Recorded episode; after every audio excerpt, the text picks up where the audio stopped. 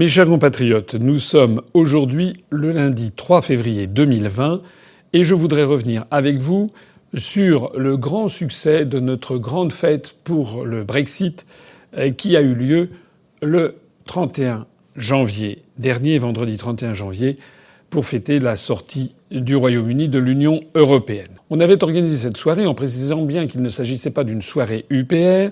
Nous avions choisi un local qui, contrairement à certaines calomnies qui circulent sur la toile, n'était pas au siège de l'UPR, était en face, enfin à proximité c'était une salle que nous avons payée d'ailleurs une somme tout à fait considérable, enfin significative en tout cas pour nos finances, euh, de 5 000 euros à peu près pour être précis pour la, pour la soirée, euh, qui pouvait contenir 400 personnes.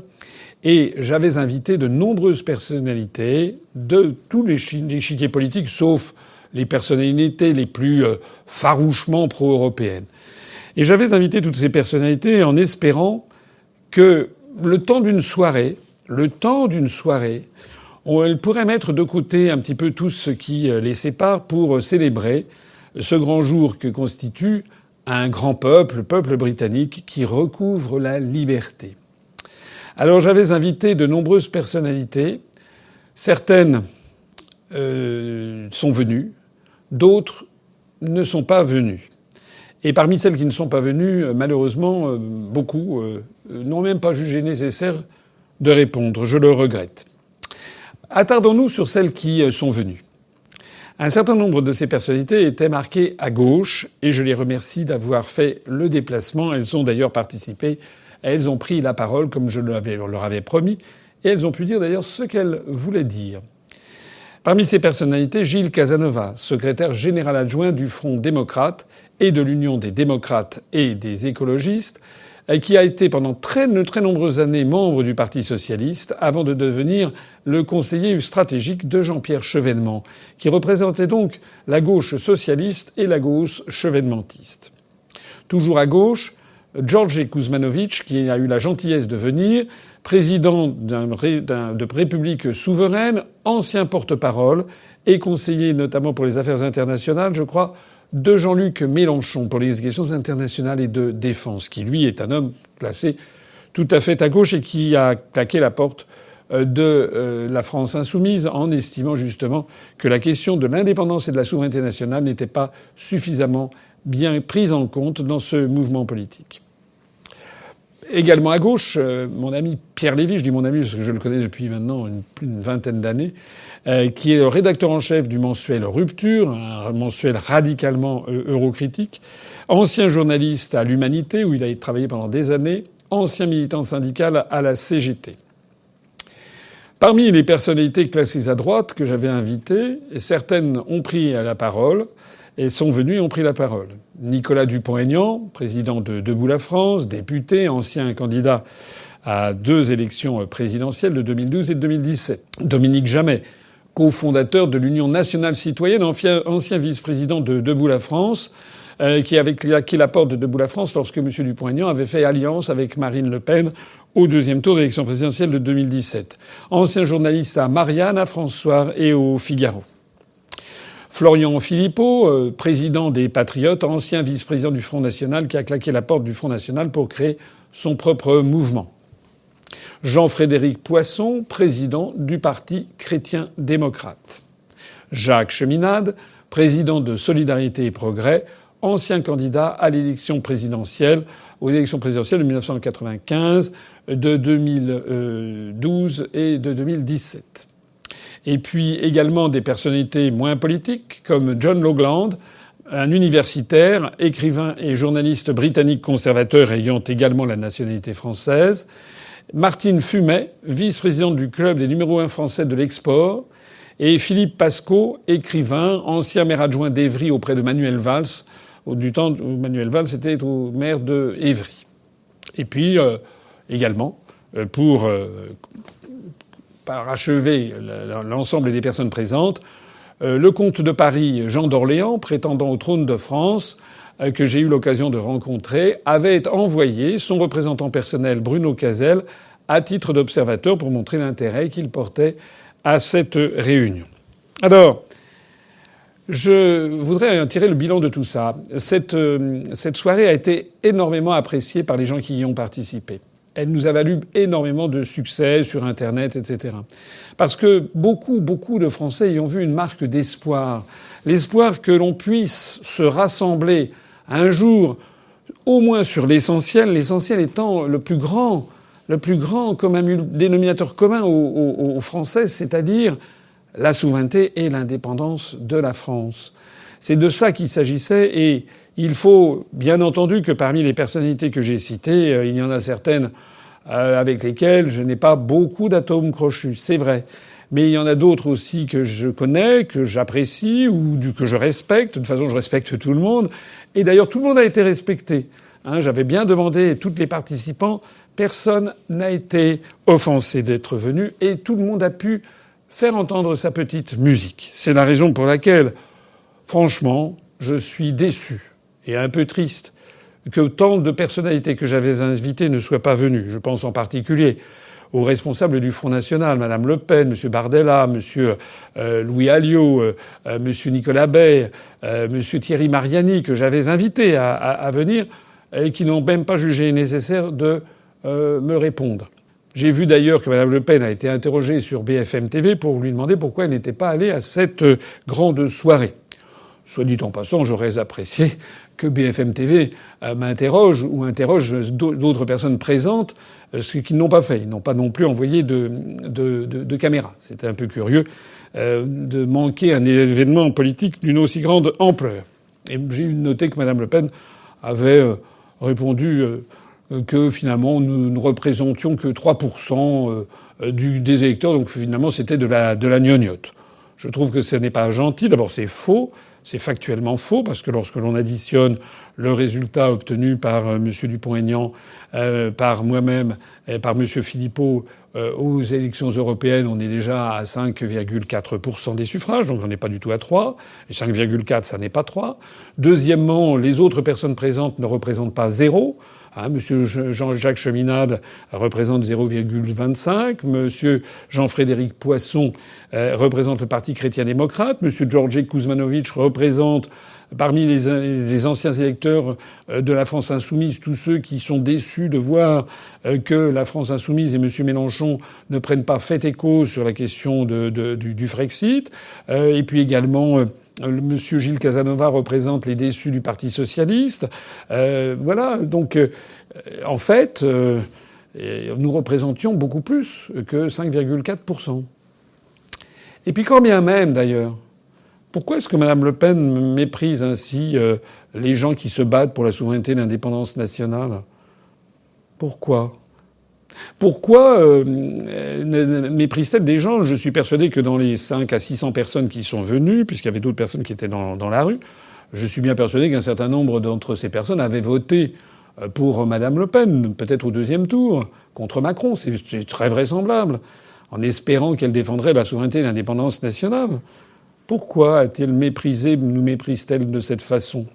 Et d'ailleurs, de façon plus générale, si elle ne souhaitait pas être vue, elle pouvait demander à l'un de ses collaborateurs de se faire représenter. Elle a jugé nécessaire de ne pas être présente. Je trouve que c'est dommage. Et je renouvelle ici l'invitation que j'ai faite à Madame Le Pen d'avoir un débat devant les Français à UPR TV ou ailleurs, mais de débattre entre nous pour savoir, euh, voilà, qu'est-ce que l'on fait maintenant en France pour sauver notre pays. C'est un peu facile d'avoir table ouverte sur tous les grands médias et moi de ne rien avoir et ensuite de nous mépriser. Parmi les personnalités que j'avais invitées et qui ne sont pas venues, il y avait beaucoup de personnalités de gauche. Et je suis euh, triste, là aussi, euh, de constater euh, que la plupart ne sont pas venus. Pas tous, heureusement. J'ai mentionné celles qui étaient venues. Mais j'avais quand même invité du Parti communiste français Fabien Roussel, Yann Brossa, que j'avais rencontré, qui m'avait l'air tout à fait sympathique. Je leur demande pas d'adhérer à l'UPR. Hein. Je leur disais simplement, venez avec nous, on va fêter, on va célébrer le Brexit. Euh, j'avais invité également M. André Chassaigne, qui a souvent nous a donné dans, en, Auvergne, a rencontré nos militants, a trouvé que ce que nous disions était intéressant, etc. Je ne vais pas aller lui piquer son portefeuille, c'était simplement pour qu'il témoigne qu'il y a aussi des Français du Parti communiste qui se réjouissent. M. Chassaigne n'est pas venu. Au moins, il a fait savoir qu'il ne viendrait pas, alors que les autres ne nous ont pas répondu. Et puis j'avais invité à la France insoumise M. Mélenchon, euh, Mme Manon Aubry, tête de liste aux européennes, M. Adrien Quatennens et M. Hugo euh, Bernalicis.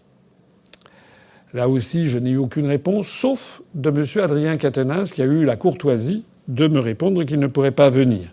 J'en ai été déçu parce que se trouve que j'avais rencontré Adrien Quatennens et Hugo Bernalicis à Lille lors d'une la foire de Lille. Ils étaient très gentiment venus me voir euh, pour discuter avec moi. Je crois que c'était en 2018 et en 2019, c'est moi qui étais allé qui étais allé les voir sur leur stand. Tout ça par euh, tout simplement dialogue et courtoisie républicaine. Bon, j'ai regretté euh, que personne ne vienne et j'ai regretté davantage encore que M. Mélenchon euh, comme Madame Le Pen ne juge même pas nécessaire de me répondre. Je trouve ça d'ailleurs d'autant plus curieux que, on semble, il semble que Monsieur est un peu mal à l'aise, puisqu'il a fait un message sur Twitter en ce, qui quasiment se félicitait du Brexit, puisqu'il a fait remarquer que on a appris que le gouvernement de Boris Johnson, j'en ai déjà parlé ailleurs, avait décidé de renationaliser une société de chemin de fer privée euh, qui avait été privatisé sous Margaret Thatcher. Et euh, monsieur Mélenchon a fait savoir que voilà, c'est ça le fait d'être libre et d'être indépendant. Ça lui a valu, si j'ai bien compris les dépêches de presse et les échanges Twitter, ça lui a valu d'être vitupéré par une partie de la gauche qui l'a incendié. Voilà. Bon. Alors, au total, au total, je voudrais euh, là aussi m'adresser à toutes les personnes de bonne volonté. J'ai vu euh, certains articles, enfin un article qui a circulé, euh, voilà, qui est venu de l'ultra gauche, euh, qui me disent que c'est du confusionnisme, nanani, nanana, enfin en gros, qui refuse le principe même du Conseil national de la résistance.